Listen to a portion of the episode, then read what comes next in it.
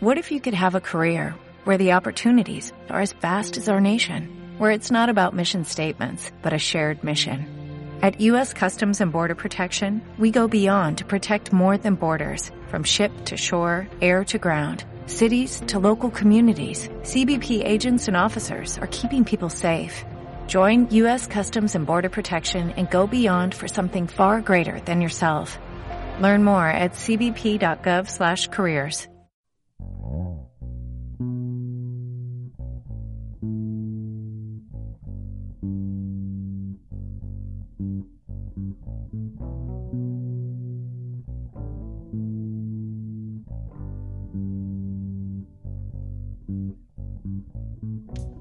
Bienvenidos, bienvenidas a Requiem por la Norma, programa 24, 20 muchísimo. 23, 24, 25, por ahí va, por ahí va.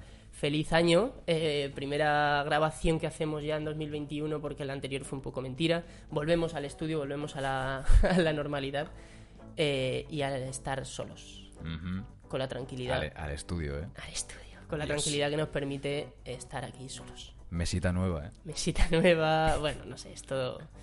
El 2021 trae cosas y nos ha traído una mesa nueva.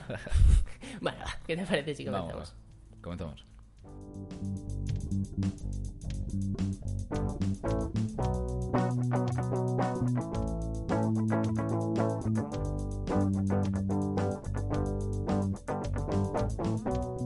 Pablo Rubio Gil Orozco, ¿qué nos traes hoy? ¿Qué pasa? ¿Qué pasa? Hoy traemos cosas históricas. Ah, cosas históricas. Sí, porque la gente de la modernidad está muy flipada y vamos a hablar un poquito sobre la antigüedad. Vale. Pero la antigüedad, antigüedad. Antigua. Mm, tirando muy atrás. La, la madre de la antigüedad. La, la madre de la madre, la bisabuela de la antigüedad. Vale. ¿Vale? Eh, entonces, o sea, ¿a qué te refieres? Al, al 480. Al 580. Me hacen bastante gracia. No, eh, otro día hablamos de eso. Otra. Vamos a hablar de, de la época del, del paleolítico y de... Ah, amigo. Amigo. cuando las cosas... Pero este programa no iba de cosas. arte, Pablo. Pero vamos a hablar de un estudio de la revista Science. Toma el inglés. Dios. Si, si- si destacamos que lo digo bien, ya se intuye que lo hemos hablado antes de, Sí. de estos. Bueno. Da igual. Bueno, vamos a hablar de que el- este estudio habla de los dibujos de las cuevas de El Castillo, Altamira y Tito Bustillo. Por tanto, hablamos de pinturas rupestres. Exactamente. Vale. Lo vas pillando.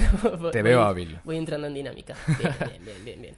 que podrían ser obra de los neandertales y no de los Homo sapiens como se había hablado hasta ahora. Bueno, Bueno, como se había dado por hecho. Vale. Porque los neandertales siempre han sido tachados de... poquito menos. Tonticos. vale, el primo tontico. eh, sí, está Vale. feo, ¿no? Pero Vale. tonticos. Entonces resulta que la pr- primer titular que lanza Pablo Rubio Gil Orozco es que los neandertales podría ser que, Pu- Pudiera ser que fuere que hicieron eh, las las las pinturas rupestres. Exactamente. No me fastidies, Pablo. Es que no, no dejas de sorprenderme. Esto a quien le interese igual le interesa bastante, pero si no te interesa lo estamos pintando como ¡Wow! No, a ver, es, es interesante, ¿no? Sí, es no, a ver, interesante. A, mí me interesa, por eso mismo estamos aquí. Venga, pues dale, caña. Eh, bueno, el estudio consistía en que se analizaban pinturas de 11 cuevas usando el método de uranio-torio. Vale, ¿y qué es eso? Y tú dirás, ¿qué es eso? Pablo, ¿qué es eso? Ya sabía yo que lo preguntarías, así que lo he buscado y este estudio consiste en analizar el carbonato de calcio, la calcita, Vale, de los sedimentos de las que se hacen como unas cortecitas encima de las pinturas rupestres. vale. Como unas escamitas que quedan de, la, de los pigmentos de la pintura. Que se supone que según la sedimentación que tiene, pues se sabe la época que de la que está fechado, ¿no? Total, que el estudio sugería que las cuevas más antiguas están al norte de España y fueron pintadas hace unos entre 30.000 y 4.000 años. Y 40.000 años, te referirás. ¿Qué he dicho? Entre 30.000 y 4.000. Será entre 30.000 y 40.000. A Eso decir. sí que es verdad. Gracias. Vale. Entonces, eh, justamente en Altamira, que es como la capilla sistina del Paleolítico. ¿no? Hay un caballo rojo, eh, bueno, hay una pintura de un caballo rojo, eh, que está fechada en hace 22.000 años. Vale. Pero también hay un triángulo dibujado que lo fechan hace 35.000 años. Vale. Entonces, las fechas coinciden con las primeras migraciones conocidas de los Homo sapiens a Europa desde África. Vale. Por tanto, ¿Qué tenemos hasta ahora? que vamos a recapitular. Tenemos que las pinturas rupestres eh, datan de unos años eh, muy, muy atrás, que coinciden quizá con la llegada del Homo sapiens a, a España o antes. Claro, porque hace 40.000 años todavía existían los neandertales. Entonces, ¿dónde está el debate de todo esto? Bueno, pues dímelo tú. Que si fueron los humanos modernos los Homo sapiens, significaría que se implicaron muy rápido en este tipo de actividades al llegar a Europa desde África. Vale, o sea que llegaron y dijeron, esto es lo nuestro, hemos venido aquí a pintar y no, y, y no nos digáis lo contrario. O sea, Como un grafitero inexperto de "Buah, pared blanca, vamos a ya pintar. está, directo. Vale. Ya está. Por otro lado, si fueron los neandertales... Como que era su misión en el mundo, ¿no? Hay quien tiene su misión y la misión de los Homo sapiens era Pintar. pintar, cuevas. Y poco más. Ya está. claro. Y a- de ahí hasta hoy. claro. Eh, por otro lado, si fueron los neandertales, cambiaría nuestra... lo que se supone que sabemos sobre ellos de hasta dónde podían llegar sus capacidades. Vale, claro. Ahí, ahí entra el, el debate que, que quizá habría que echar mano de, de Sapiens, de Yuval Noah Harari, que habla al principio del libro sobre un poquito este, este momento en el que conviven, eh, digamos, estas dos eh, ramas de- del Homo, ¿no? El Sapiens y el Neandertal. Y, y qué pasó? Porque la historia, digamos, que ha puesto al- a los neandertales como eh, seres tonticos, seres que no eran capaces de, pues, de representar eh, cuestiones más allá de lo que veían o un poquito eh, sin capacidad de representar nada. Y esto, este descubrimiento, podría decir que en realidad sí, y que en realidad el, el Homo sapiens ha estado poniendo por detrás de sus capacidades al Neandertal. Porque, claro, esto significaría que puede que cosas como más, más como el lenguaje o cosas así surgieron mucho antes de lo que se pensaba, que se pensaba que, pues a partir del Homo sapiens, el, el pensador, pues ya pa'lante, pero quizás no. Quizá no. Porque hemos, hemos podido ver que hay algunos de los de las pinturas rupestres en las que se representan ya no solo cosas físicas, ya no cosas que, pues animales, ¿no? Que, que era, digamos, lo, lo más común, sino cosas que evocaban a otras, a otras cuestiones, algo un Claro. poco más, menos figurativo y más, eh, digamos, de concepto. Lo cual diría que los eh, neandertales tenían una capacidad eh, mayor representativa que de lo que pensábamos. Claro, es el caso de lo, de lo que estás hablando justo de, de una pintura de la cueva de Pasiega, en Cantabria, que demuestra que no solo res- representaban realidades físicas, sino, también simbólicas. Y Paul Petit, profesor de la Universidad de Durham, asegura que hay pinturas en esa cueva con más de 65.000 años de antigüedad.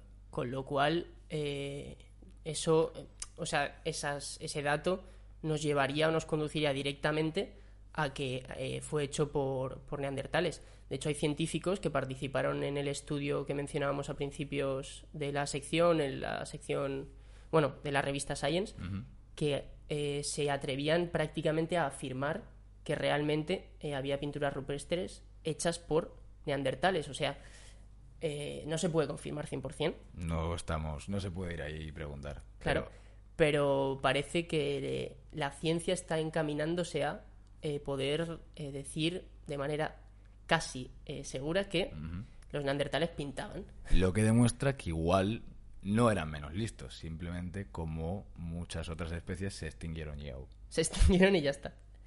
Porque... Porque... ¿Qué pasa? O sea, ¿por, ¿Por qué? por, por qué te extingues? ¿No? ¿Para qué, pa' qué te extingues? ¿Para qué te extingues con lo bien que lo hacías? Eh, se supone que por erupciones volcánicas y, y porque tenían, quieras que no tenían ricirraces con el Homo sapiens. ¿No? Hombre, pues tuvieron sus cosas. tuvieron sus cosas. Yo preguntándote a ti, ¿no? Es que ¿Lo sabes tú? Yo, yo no lo sé, yo no lo sé, pero, pero es que hemos sí que he estado leyendo un poquito sobre, sobre esta cuestión, el tema de Sapiens y tal, y no me atrevería a afirmar porque lo leí hace un tiempo y tampoco tengo una memoria tan prodigiosa, pero sí que diría que, que en Sapiens hay información, la cual no, no voy a profundizar porque no quiero parecer tonto y decir algo que no es así. O sea, tonto ya parezco, pero no quiero confirmarlo. Es como esto que decían los hermanos Marx, eh, Groucho Marx. Mm. em, eh, Mejor cerrar la boca y parecer tonto Exacto. que abrirla y demostrar que lo eres. Exacto, eso es, eso es, eso es.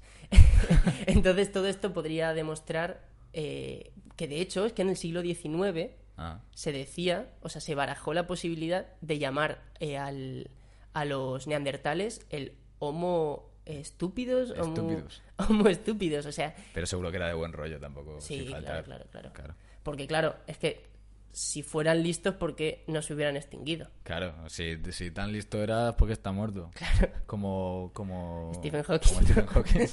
si tan listo eras porque, porque Ah. estabas en silla de ruedas. Ala, tío. Bueno, es que, hostia, tú sabes claro. que yo vi, vi un vi un documental, o sea, hay una película de Stephen Hawking que está en, en YouTube La de- ¿Es la de la... Ah, de él mismo o de... Eh, sobre su vida. ¿No es la de la teoría del todo? No, Ah. es una sobre su vida. Eh, creo que se llamaba Los agujeros negros o algo. No Mm. sé, no me acuerdo muy bien. Su rollo, sí. Pero la vi en YouTube, o sea que está ahí libre para toda la peña. Entonces, eh, como Stephen Hawking criticaba mucho la, mm, la religión, era bastante contrario a ella, bla, bla, bla, eh, eh, había mucha gente en comentarios del vídeo que era eh, religiosa y, digamos, activista religiosa, parece ser, que no le sentaba bien eh, Stephen Hawking. Y decían cosas así, porque yo lo vi cuando murió. Porque digo, hostia, voy a ver un poquito más de Stephen Hawking porque lo conozco como figura y como cultura popular y tal, pero no tantísimo. Y los comentarios eran, pues si era tan listo porque ha hablado, porque estaba en silla. Puta. De ese palo. Qué y, faltoso. y me pareció muy loco. La gente... Me gusta cuando a la gente... La, la gente se ofende y falta por faltar. Eso es tremendo. Si era tan listo, ¿por qué se murió? Ya. Curiosidad sobre los neandertales. Eh, voy a decir dos cosas que podría decir las sueltas, pero quiero que, que te fijes en que las voy a decir juntas, Vale, ¿vale? Eh, la gran mayoría eran promiscuos vale. y mayoritariamente eran diestros. Diestros, como los... Pues como ahora. claro, o sea que no me acabas de descubrir nada. Lo he buscado en la página, ponía que eran curiosidades, pero me parece que... ¿Qué Pues, es? pues sí, pues... la- Curiosidades, a.k.a. obviedades. Claro. La gran mayoría del el globo es promiscua y encima diestra. Lo siento por tu minoría. Yo por, estoy lo, muy- por lo de zurdo, no por lo otro. pero- Yo me, yo me siento muy orgulloso de ser zurdo. sí. Y es algo que llevo con cierto orgullo. Te han inculcado que unos valores de defender a las minorías, Claro. em- como a los zurdos. Claro, yo, yo me considero parte de esa minoría, o sea, me considero no, soy parte de esa minoría, pero, o sea, una minoría que sí que fue muy atacada hace tiempo, Ah, bueno, claro.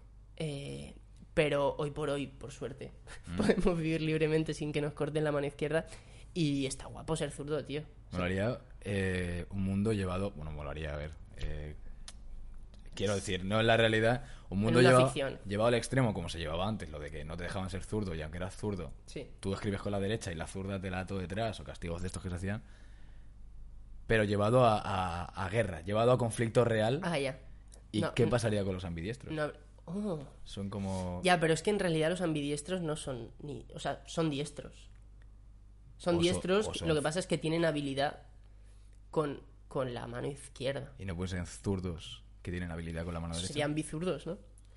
Ambi- Ah, claro, ambidiestro, porque diestro considera que el diestro Es el bueno. es el. Vale. O sea, ambidiestros que son buenos diestros, como se suele decir, con las dos manos. Mm. De hecho, hay ambidiestros que prefieren usar la izquierda, pero que pueden usar las dos. O Ya. la derecha. Pero ¿crees que, que existen ambidiestros reales? No como. Que están fingiendo, dices.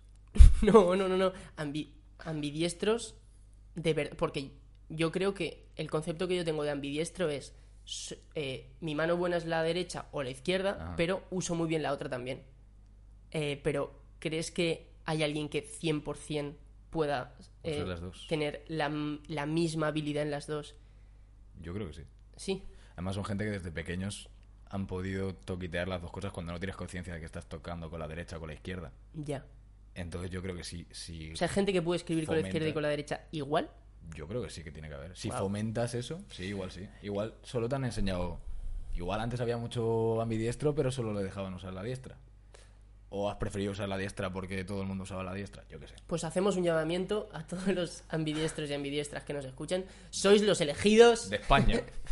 Venid aquí que os entrevistaremos. Eh, no, eh, has dicho que si llevara una guerra, no hay guerra, los diestros ganaríais. Es que ya solo por número, pero los ambidiestros, ¿con quién irían?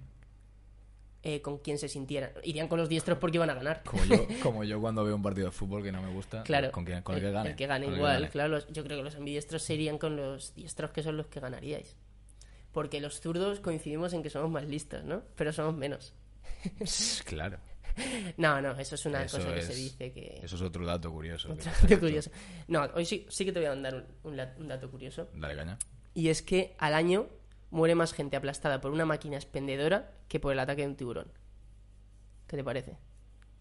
A priori tú dirías, pues se muere más gente por el ataque de un tiburón. Y te diría muy poca. Muy poca. Al año- Surferos. Al año, muy poca. Quiero decir, tampoco se mueren cuántas personas. Ya. Mijilla, ¿no? Sí, Gente, pues, que, gente que sobra tampoco. joder, no, si, si no sabes escapar de un tiburón, Claro, que, que es un animal ¿Qué en absoluto peligroso ni en absoluto voraz. Dedícate a badminton. Mi madre quiere jugar ahora a badminton. ¿Por qué? Acabamos hablando siempre de tu madre. Eh, se compró al final las zapatillas, tío. ¿Y las traperas? Sí, ¿Y se las tal? compró. Están guapas. ¿Sí? Están guapas. ¿Cuántos colores tienen? Varios, bastantes. Tiene un poquito de toques eh, par- eh, de Ujú. Leopardo, Dios, como se diga. bastante, traperas. Sí, muy traperas, muy, muy, muy traperas. De hecho, la gente que tenemos en Mejores Amigos subió una foto a los Mejores Amigos. Así que, eh, si no estáis en Mejores Amigos de Instagram, pues ya cuando subamos una, una encuesta, pues si acertáis os meteremos y si no, pues os fastidiaréis y no veréis las zapatillas traperas de mi madre. Aprovechen las ofertas de Hipercore. ¿Y yo por qué he dicho todo esto? Ah, porque el No sé. badminton, no sé qué, ya, no sé. Ah, eso, que muere mucha gente aplastada por una máquina ¿quién- expendedora. ¿Quién muere con una ma- ¿Por qué te No aplasta una máquina expendedora? ¿Qué estás Pues porque haciendo? está mal, mal pue- pues porque igual la zarandeas para que te devuelva, o sea, para que... Claro, es lo que tiene que a esas cosas se lo juegue gente que va hasta el culo de No, algo. no, no, ¿tú sabes lo que es una máquina expendedora? Sí, ¿no? Con tu cara me estoy, estoy intuyendo que no. No. Si, que si juegas a qué? Tío, ¿Qué? ¿Qué es una máquina expendedora? Te estás hablando de una máquina tragaperras, creo. Sí. Una máquina... una máquina expendedora es lo que hay en las universidades, en el metro, que tú metes una moneda y te cae un- una golosina. Dios, soy, soy imbécil, ¿eh? Yo pensando en una traga perra, claro. Digo, Claro. claro, ahí solo juegan borrachos, normal que alguien se la lleve para atrás. Vale. No, no, no, expendedora. Vale, vale. Es eso que tenían los bares fuera, que tú echabas un eurete y te daban pues un juguete de no sé qué. Tío, pero ¿tú tú de dónde vienes? Ya sabes de qué estamos hablando. Sí, sí. Vale, vale. Pues que quieres un zumo, pues te coges. Que sí, que sí. Vale, metes un euro veinte y te saca el zumo un bifrutas. Buah, qué bueno está el bifrutas. Eh, patrocina Deliquia. ¿Qué? Deliquia, tío. Deliquia. ¿Qué Que es? es una cadena de máquinas expendedoras. Ah. Que está, está en todos lados ahora. en- Por cierto, nos patrocinan Hasta, está en mi universidad solo hay de Deliquia. Deliquia. Deliquia. Con K. con K, Deliquia. Con K de, de sacato. ¿Cuántas veces se supone que tenemos que decirlo para que nos paguen? Deliquia. Deliquia. Creo, creo que una más y nos pueden denunciar. Deliquia. Deliquia. Eh, eso está, que, ya está. Esto que ya que está. Sí, estamos estirando el chicle. Yo, yo he visto a gente reventando esas máquinas, también te lo digo. No que- me sorprende para nada tampoco. ¿Sabes que en mi en, en clase, o sea, en mi universidad, en la cafetería había, como creo que en todas, una máquina expendedora? Y uno de la clase, que era bastante piratilla y se sabía todos los trucos de todo, eh, digamos que es esa gente que, que, que se sabe todas para siempre pagar menos, para siempre... Hay gente muy lista. Él era de ellos. Y eh, la primera semana de clase, primera semana que llega a una universidad, a su facultad, se da cuenta de que la máquina tiene un error. Y es que si metes eh, un euro, o sea, si metes el precio de un producto en concreto, que creo que eran los... algún dulce, eh, se quedaba el, el torno, dejaba medio fuera un poquito del siguiente. Entonces Oh. simplemente había que meterle un, como una embestida para que saliera el segundo. Joder. Y lo hackeó, primera semana de clase, lo hackeó. y claro, eh, se lo dijo a toda la clase. Es como Peter Pan, ¿no? O sea, esta, esta empresa que nos suministra a nosotros eh, alimentos seguro que es rica, pues él difundió la palabra. ¿Has dicho Peter Pan? Peter Pan. Qué tonto soy. Robin Hood. Robin Hood, sí, sí. Digo, Bueno, digo Peter Pan, ¿por qué? estamos empatados a errores Sí. de no saber cosas. Bueno, Bueno, el mío ha sido grave, no pasa nada. ahora sí, vamos a cerrar. Eh, pues qué listo tu tío. O sea, tu tío, tu colega, como, como los Homo sapiens. Y, Ah. y puede que los neandertales. Quizá los... Yo ahora mismo, Buen a- cierre, así ¿eh? como soy zurdo y voy con los zurdos, ahora mismo soy Homo sapiens, pero voy con los neandertales. Vale, bien. ¡A tope esa gente! Tus minorías. Vamos para allá. Eh, pues ya está. Chao. Chao.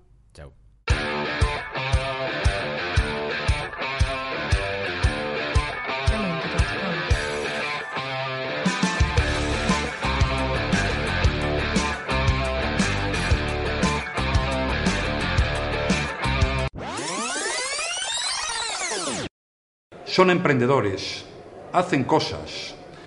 De nuevo la cantina de Ruzafa, en la calle Literato Azorín, donde solemos grabar las entrevistas. Y hoy en concreto vamos a hablar con Hugo Barros, que es arquitecto, también hace bocetos y dibujos de paisajes urbanos, es profesor de la Escuela Técnica Superior de Arquitectura de Valencia y de la Parsons School of Design de Nueva York, además de tener otros proyectos de los que iremos hablando a continuación. Corrígeme si me he equivocado en algo, pero creo que, que es así más o menos eh, una presentación fidedigna de lo, de lo que eres.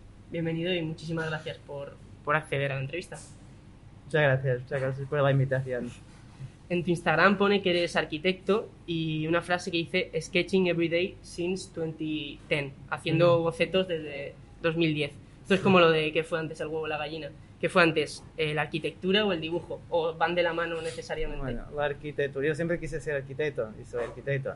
Eh, pero, eh, pero en realidad fue, fue, fue primero el dibujo porque yo empecé dibujando en la escuela de arquitectura. Allí, eh, la escuela de arquitectura de Oporto, el dibujo es, es, es la, la asignatura más importante de primer año. Y si no apruebas dibujo, no, no apruebas las otras. Es, no está escrito, pero es así. Y, y eran muchas horas y mucho trabajo. Y me acuerdo profesor una vez pedirnos 300 dibujos para mañana. Y decía, el día tiene 24 horas y aún tienes la noche. Eh, entonces empe- empecé ahí eh, dibujando. Eh, bastante. Después eh, seguí dibujando cuando terminé. Había dos años de dibujo, pero hacía un dibujo a la semana. Cuando, hacía- cuando iba de viaje hacía dos o tres dibujos.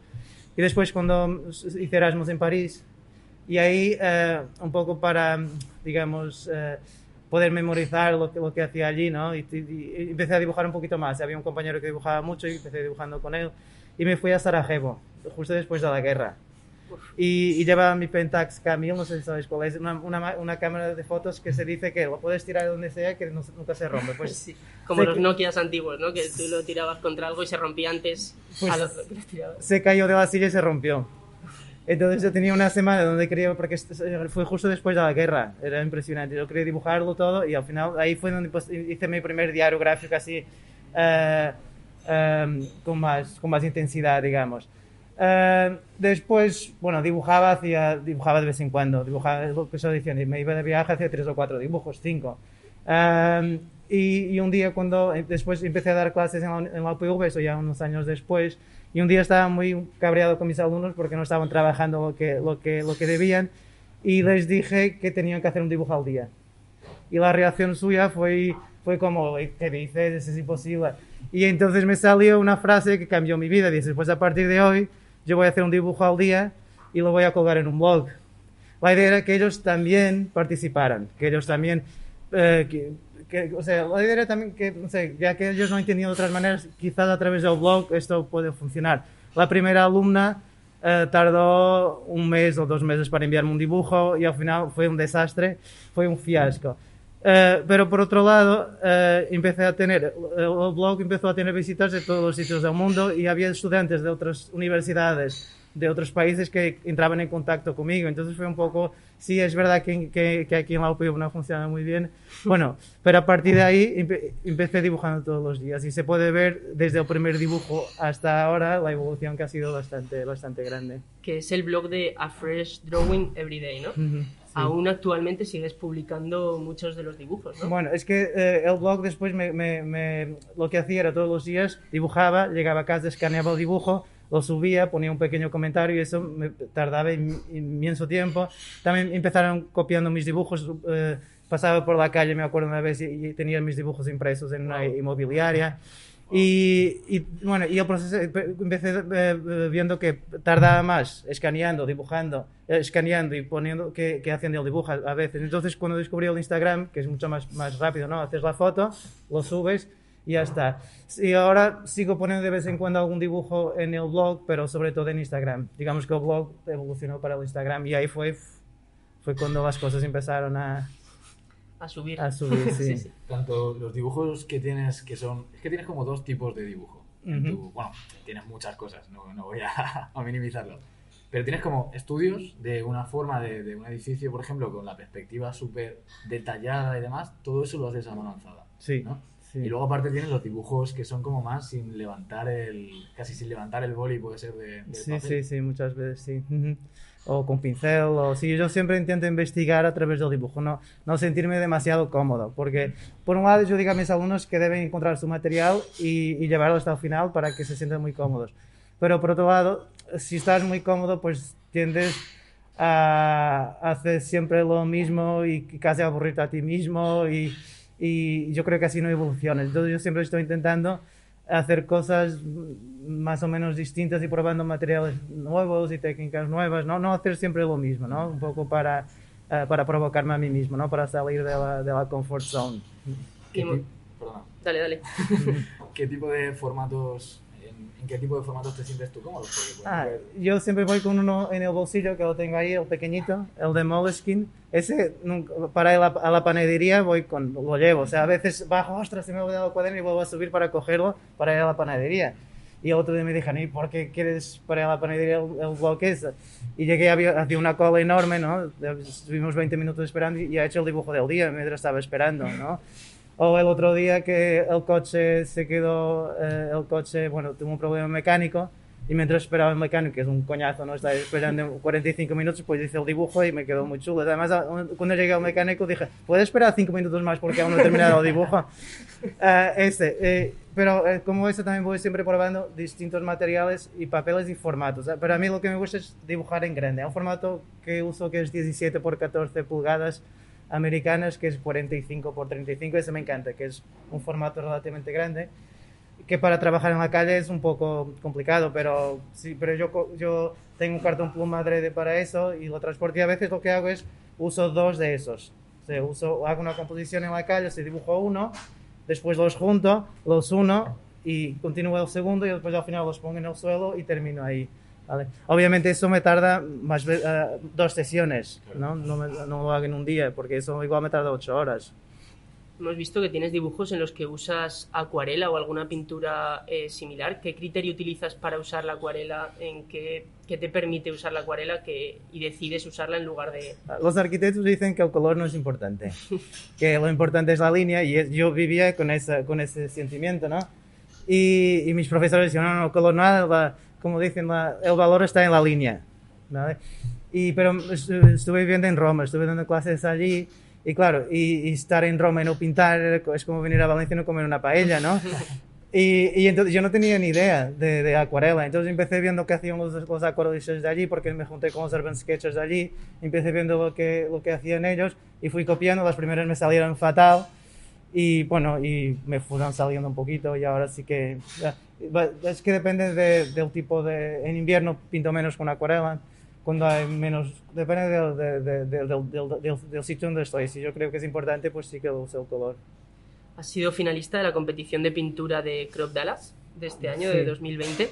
¿En qué consistía el trabajo que presentaste? El que presenté ese fue un dibujo de un dibujo de Oporto. Ujú. Sí, Tu ciudad natal, ¿no? sí, sí, sí, sí. Pero bueno, ese es el cuarto año que soy finalista, a ver si, Ah, si un pues, día... ah, sí. pues, Ya toca Eh, este año entonces. No lo sé, no lo sé. Eh, pero sí, pero sí, es, es bastante importante ese, ese, ese certamen porque es el más antiguo del, del mundo, ¿no? De- de- es de la 40, edi- edición número- número 46, pero creo que jamás la voy a ganar porque no sé. Hombre, Pero seguiré intentando, seguiré intentando. ¿cuándo sabremos eh, Bueno, es que acaba, acaba de, de ser la última, ahora la próxima es en octubre del próximo año. Pero sí, yo seguiré intentando. Y volviendo a tu faceta de profesor, que es un poco la que motiva a este Sketching Everyday, eh, eres profesor, como decíamos, de la Escuela Técnica Superior de Arquitectura de Valencia y también de Nueva York. Eso Mm. lo he flipado bastante, de la Parsons School. ¿Qué disciplina eh, exactamente? Es parecido, bueno, ya este año ya no estoy, ¿no? Ah, vale. Este año ya no estoy. Yo fui como visiting scholar y fui, eh, yo me, tenía una beca para, empezó porque yo tenía una beca de mi universidad para, ir, para irme fuera un año como visiting scholar. Me iba, me iba a ir a Londres, pero me enfadé con ellos porque no me gustaban las condiciones que, que me daban y ha, sido un poco pretencioso, es que nosotros, no sé, no me gustó muy bien el rollo. Y entonces pensé, bueno, me voy y, y me dijeron, ¿y por qué no te vas a...? Me, me gustaría ir a Nueva York. Y me, pues, pues ves, esto, ¿por qué no vas? Eh, Los, los neoyorquinos, los americanos son muy de... Son muy, eh, te aceptan, o sea, si escribes un correo igual te contestan. Entonces escribí a varias universidades y a tres o cuatro y, y esos me contestaron. Entonces yo los envié, no, pero no conocía a nadie, ni ellos me conocían a mí, les envié mi, mi currículum, mi Instagram y un día recibo una contestación que dice, "Oye, me, me ha gustado mucho tu currículum, voy a hablar con, em, con el board, con, con, mis- con la dirección, a ver si puedes venir. Y, y, y no me contestaban. Un día le dije, es que me tienes que contestar ya porque... Entonces me dijeron por, por, por el teléfono, ok, you are in. Y ya está. Y entonces fue una experiencia fantástica, sí. ¿Y qué impartiste allí? Era muy parecido con lo que hacía en, eh, en, en España. Sí, era un poco análisis de formas también. claro, Axonometría, dibujos. sí. Hablábamos antes de que trabajas por lo general siempre de, de natural, ¿no? Y en tu Instagram se puede ver que has viajado un montón y tus dibujos son de igual de Roma, de Oporto, de, de Valencia. Eh, ¿Cómo se compagina? Te lo he preguntado antes de la entrevista, pero ¿cómo se Sí. compagina eso con una vida de, de profesor, de tener que estar en un sitio impartiendo una clase y aparte con tu proyecto de, de investigación ahora mismo? Claro, yo tengo mucha suerte porque eh, he tenido uh, eh, contratos de investigación donde tenía que dar pocas clases, ¿no? Entonces yo tenía que estar todos los días eh, trabajando para la universidad, digamos, pero tenía cuatro horas por, a la semana, por ejemplo. Eh, y entonces intento compaginar y, y lo que hago es, eh, por ejemplo, mis instancias suelen ser en junio. Me voy en junio, de junio a agosto, ¿no? O en septiembre, entonces empezar las clases. O, o entonces cuando estuve en, en Roma, por ejemplo, eh, daba clases de lunes a miércoles, me iba los miércoles y venía los domingos. eh, intento compaginar así un poco. Pero cada vez las distancias son más cortas porque cada vez tengo más que tengo, estoy un poco más, más agobiado, ¿no? Em, pero además es que mi investigación son mis viajes de dibujo normalmente, entonces compagino unas cosas con las otras. Y también en vacaciones también, también viajo para la escuela, digamos, para, siguiendo eh, investigación de la escuela. Hablábamos antes de que, bueno, por lo mismo que, que eres una persona que hace investigación yéndose a lugares y demás para dibujarlos, todo el tema de COVID te ha Mm. frustrado una, una serie de proyectos que tenías previstos para este Sí, año, ¿verdad? Sí, a ver, es que no sé, es que es- es una lista tan grande.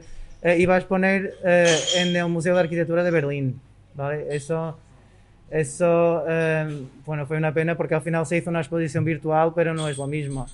Eh, iba, iba a hacer un workshop y una exposición en, en Francia, en un certamen bastante importante y, bastante bien pagado. Eh, Importante. Iba a hacer un mural muy grande, el mural más grande que iba a hacer en, en Figueira da Foz, en Portugal, tampoco lo he hecho. Iba a dar workshops en Nueva York, en Manchester.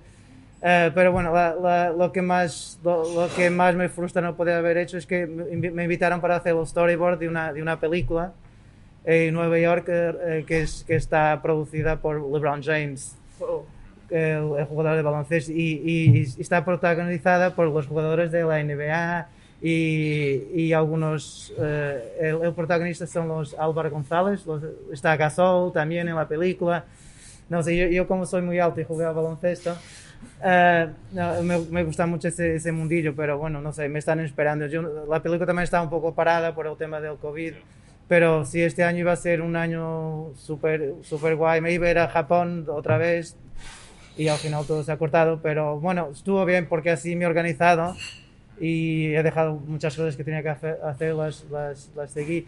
Y, pero, pero estuve en Grecia dibujando y, y la verdad es que había poquísimo turismo y eso fue una gran ventaja.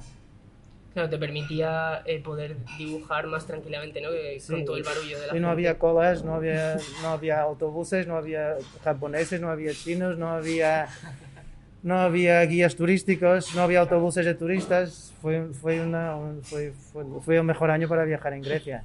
Y todos estos proyectos de los que hablas que han sido, eh, se han al menos postergado, ¿se realizarán eh, a largo plazo? ¿Se sabe si está el- todo parado, no? Sí, bueno, la, la exposición no en Berlín, porque se hizo una virtual. Lo del cine no lo sé, no sé. Hablé hace una semana, no se sabe. pues yo creo que ya no, ya no podrá ser porque ellos no pueden esperar, ¿no? Pero bueno, otras cosas vendrán. Pues sí. Eh, ya estamos cumpliendo el tiempo, eh, pero me gustaría, eh, no me gustaría acabar la entrevista sin hablar de tu libro New York City Relatos Gráficos, que hemos visto que está nominado al Premio Internacional del Libro de Viajes, ¿puede ser? Sí. Si no me equivoco. Sí. Eh, háblanos un poquito de, de en qué consiste este libro. Bueno, el libro, eh, cuando estuve en Nueva York, yo me yo propuse como para, digamos, para proyecto de investigación, eh, propuse hacer un, un diario gráfico y o sea, dibujar diariamente allí. Y yo después cuando hice todo esto, porque hice eh, muchas cosas después, yo después fui a verificar, lo que, yo, yo, no, yo no propuse hacer ni exposiciones, ni libros, ni nada, solo hacer el diario gráfico, ¿no? Entonces llegué allí y la gente dice, qué guay, vas, estoy, estoy muerto por ver tus dibujos del Empire State Building y del y de la, y de la torre esta, de la torre de la libertad y yo pensé pero si voy a estar cuatro meses en Nueva York puedo, puedo ir mucho más para allá de Manhattan ¿no? entonces la idea era dibujar los cinco barrios de Nueva York no estar solo en Manhattan porque la, la gente va a Nueva York y ve, Manhattan y dice yo he visto todo y has ido a Brooklyn has ido al Bronx has ido a Staten Island entonces la idea era hacer eh, dibujar los cinco los cinco barrios y hacerlo en bicicleta. No usar transportes públicos un poco para... Porque yo creo que muchas veces lo más importante es el recorrido más que llegar al sitio. Y, y entonces en Manhattan estás muy bien en, en bici, pero en, en Queens, en, o sea, hay autopistas. Eso está, to- todo Nueva York está hecho para ir en, en coche. A veces tardaba ocho horas para poder hacer un dibujo. Eh, la es, y después tuve suerte, me invitaron a la escuela para hacer una exposición. Yo puedo decir que mi primera exposición individual fue en Nueva York, queda muy bien, ¿no? Eh, y, y después de ahí salió un libro y, y exposiciones en, en, en inmensos sitios y después lo, envié el libro al, al, em, a Clermont-Ferrand, que es como el Angoulême, no sé si conoces el festival de Angoulême de cómic, pues es el festival más importante, esto queda, pues es verdad, es que es el festival más importante del mundo de, diarios de viaje.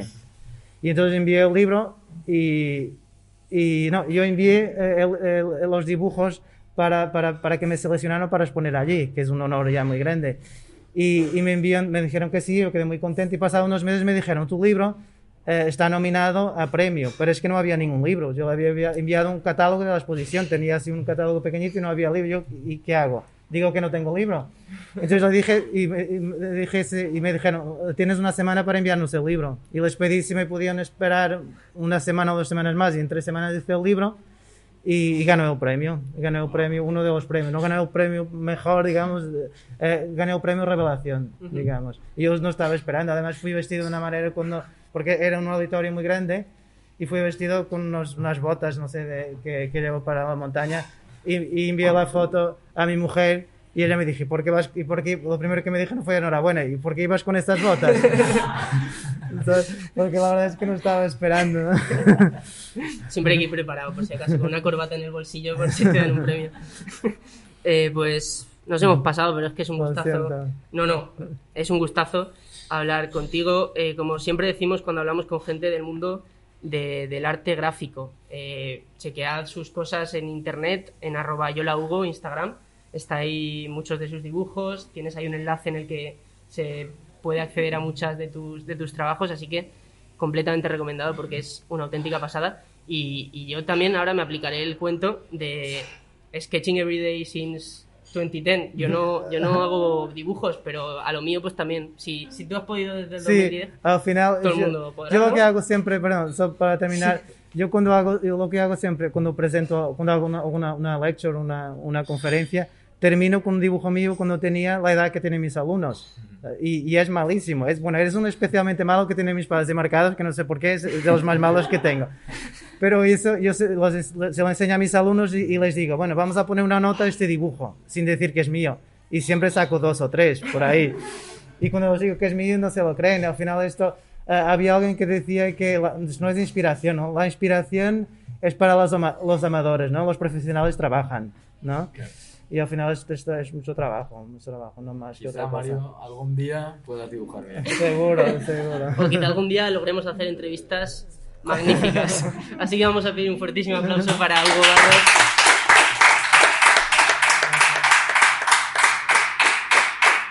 Y un aplauso también para la cantina de Ruzafa, que es el lugar en el que siempre hacemos las entrevistas.